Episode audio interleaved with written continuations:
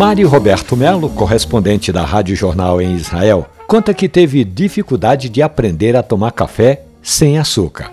Quando ele morava aqui no Brasil, Mário disse que se acostumou em colocar açúcar e adoçante, mas lá no Oriente Médio o costume é outro.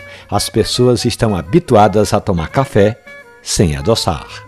Tem um ponto que eu considero importante dizer ao nosso ouvinte Mário Roberto Melo, é que nem sempre a qualidade do café que ficava no Brasil era das melhores. A torra também não ajudava e a saída encontrada no passado foi colocar açúcar ou torrar o café com a rapadura dentro. Hoje não, viu, Mário? Hoje boa parte do café brasileiro passa por processo apurado de seleção e nas boas cafeterias do país servem grãos de altíssima qualidade. O Brasil não é apenas o maior produtor de café do mundo, é um dos que mais produz café de qualidade, Mário Roberto. Essa história e outras tantas do mundo do café estão ali na página da radiojornal.com.br ou nos aplicativos de podcast.